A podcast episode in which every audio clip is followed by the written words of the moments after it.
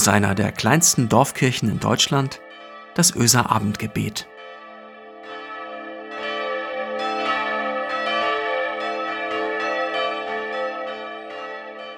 Hallo und herzlich willkommen zum Öser Abendgebet, heute am 17. März 2021. Mein Name ist Anja von Issendorf und ich bin Pastorin im Hospiz zwischen Elbe und Weser in Bremerförde. Die Menschen tanzen und lachen und feiern auf der Straße. Ausgelassen und fröhlich. Ein großes Volksfest. Eine große Parade führt durch die Stadt, die mit Fahnen grün, weiß, orange und grünen Kleeblättern gesäumt ist. Die Menschen tragen Hüte mit Kobolden, grüne Kleidung und die meisten ein Bier in der Hand. Es ist der 17. März, St. Patrick's Day, der irische Nationalfeiertag, den man nicht nur in Irland, sondern auf der ganzen Welt feiert. Überall, wo Iren leben, überall, wo Menschen leben, die Irland lieben.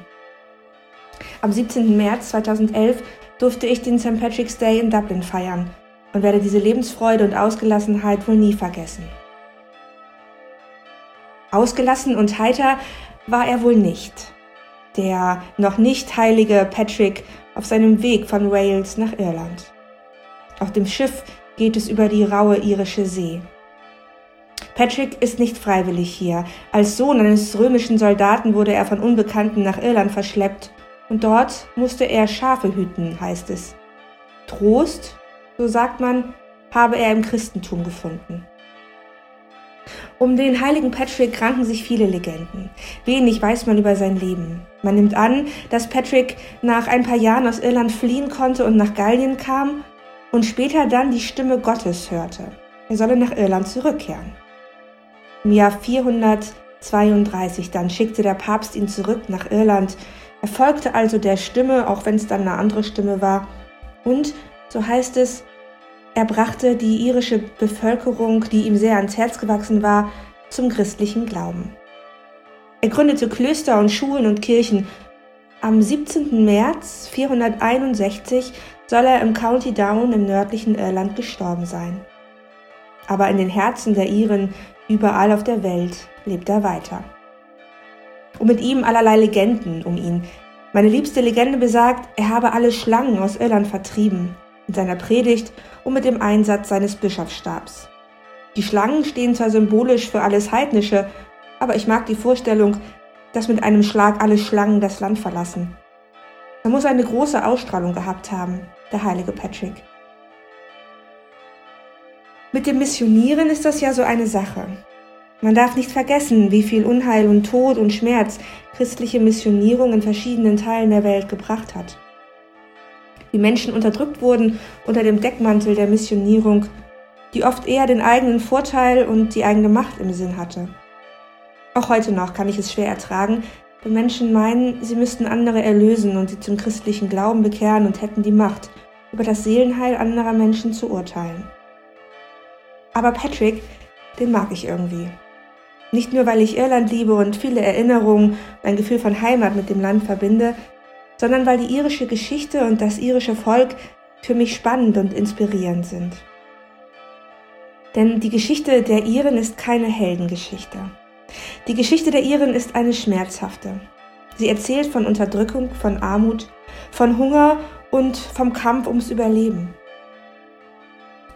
Armenhaus Europas wurde Irland oft genannt und der Aufschwung des Celtic Tiger hatte 2008 einen schmerzhaften Einbruch erlebt. Und dann gibt es da ja diesen alten, blutigen Konflikt im Norden Irlands.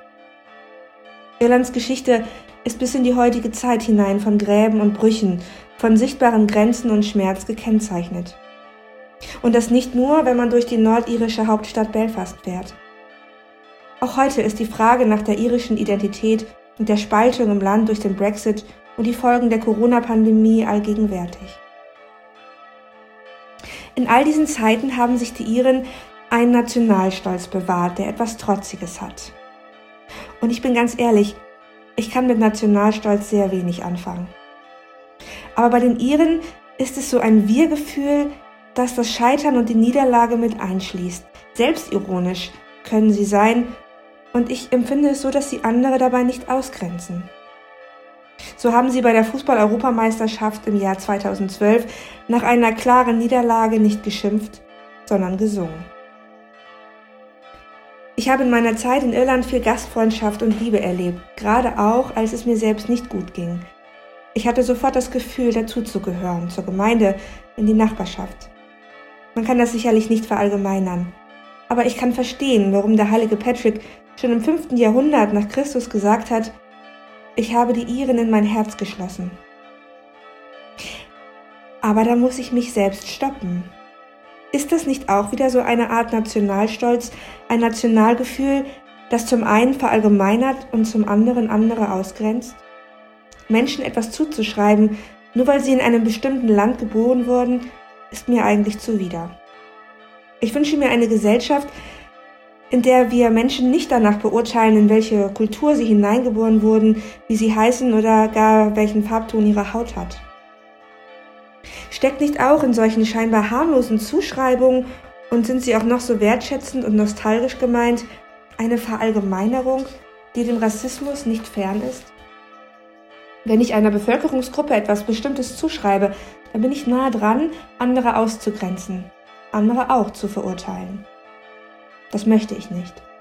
Ich möchte jeden Menschen vorurteilsfrei ansehen. Auch wenn ich weiß, dass uns viele Vorurteile ganz tief eingeprägt sind und dass es schwer ist, dagegen anzukommen. Also möchte ich diesen St. Patrick's Day gerade in dieser Woche, gerade wenn wir uns mit dem Thema Rassismus beschäftigen, was wir immer tun sollten, ich möchte diesen St. Patrick's Day nutzen, um nicht den Nationalstolz zu feiern, sondern ein Gemeinschaftsgefühl, das Grenzen überwindet, das das Schwere kennt und die Ausgrenzung und die Unterdrückung und eben darum dagegen angehen will das sensibel ist dafür, jedem Menschen fair gegenüberzustehen.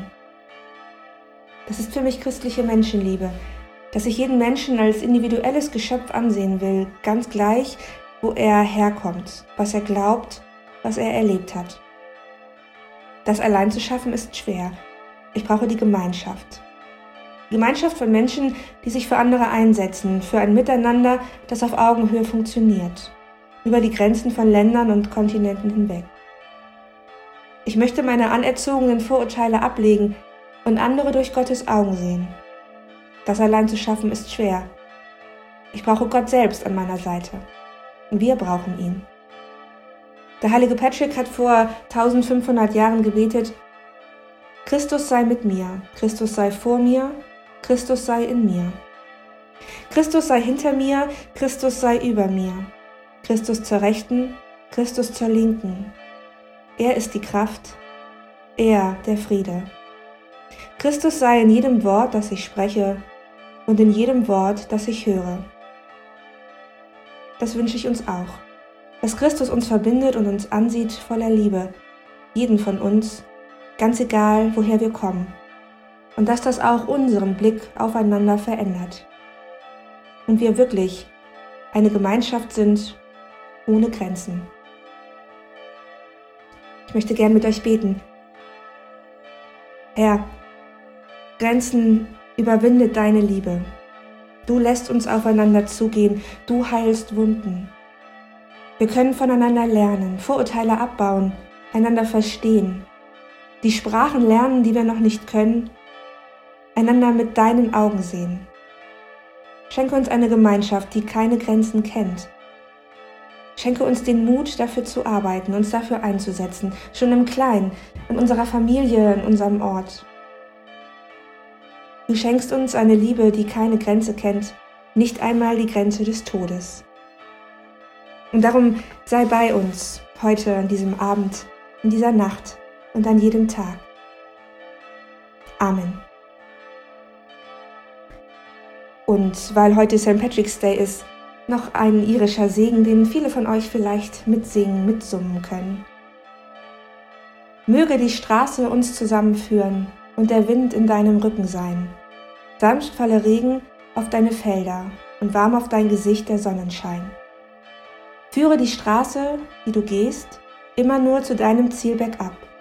Hab, wenn es kühl wird, warme Gedanken und den vollen Mond in dunkler Nacht. Hab unterm Kopf ein weiches Kissen habe Kleidung und das täglich Brot. Sei über 40 Jahre im Himmel, bevor der Teufel merkt, du bist schon tot. Bis wir uns mal wiedersehen, hoffe ich, dass Gott dich nicht verlässt. Er halte dich in seinen Händen, doch drücke seine Faust dich nie zu fest.